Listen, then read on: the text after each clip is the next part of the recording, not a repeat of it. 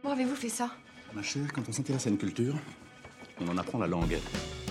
Bonjour, vous écoutez le podcast de La Classe. Dans la saison 10, nous parlerons des médias. Épisode 4, Internet. Si vous écoutez ce podcast pour la première fois, bienvenue. Le podcast est produit une fois par semaine. Pour obtenir les transcriptions et accéder à des exercices interactifs qui vous permettront d'améliorer votre compréhension, d'enrichir votre vocabulaire et de consolider votre grammaire, devenez abonné premium sur laclassedestelle.com.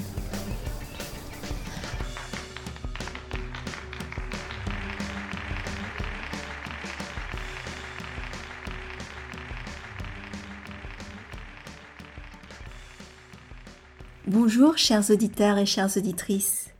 Pour cet épisode sur Internet, j'ai demandé à trois amies de nous expliquer pourquoi et comment elles surfaient sur le web.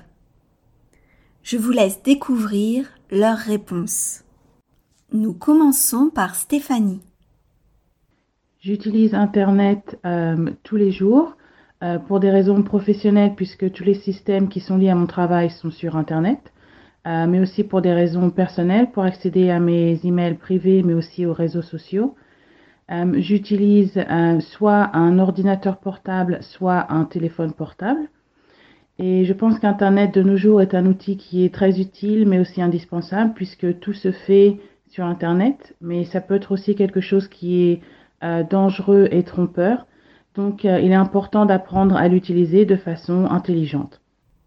Nous continuons avec Pamela.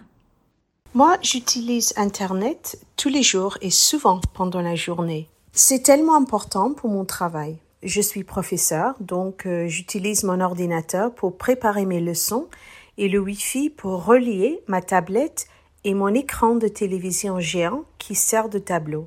En plus, j'utilise Internet pour faire des recherches, corriger des copies des élèves qui travaillent sur Teams et tellement d'applications et de sites qui sont super importants pour enseigner les langues. Alors, à part les appareils que j'ai déjà mentionnés, j'utilise mon portable pour toutes sortes de choses.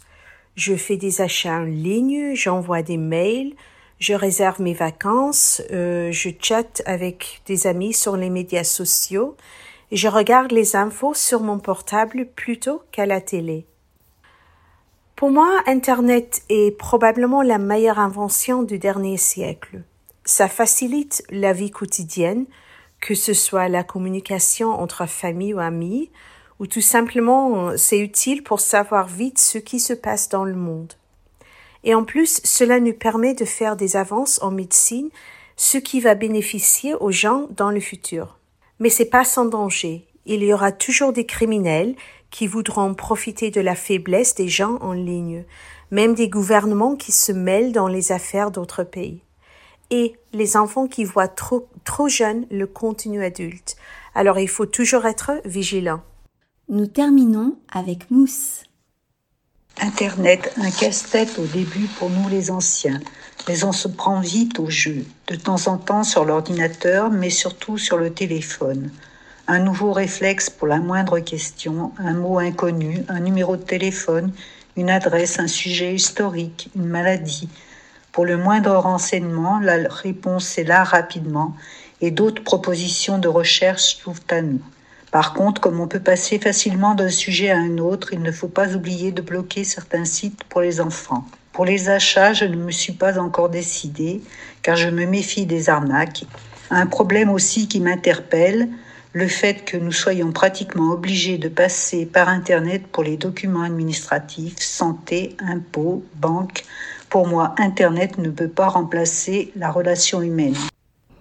Et vous, chers auditeurs et chères auditrices, pensez-vous aussi qu'Internet est indispensable, mais qu'il faut rester vigilant? Et voilà, notre épisode est terminé. Pour obtenir les transcriptions et accéder aux exercices, n'hésitez pas à devenir abonné premium sur laclassedestelle.com. À bientôt!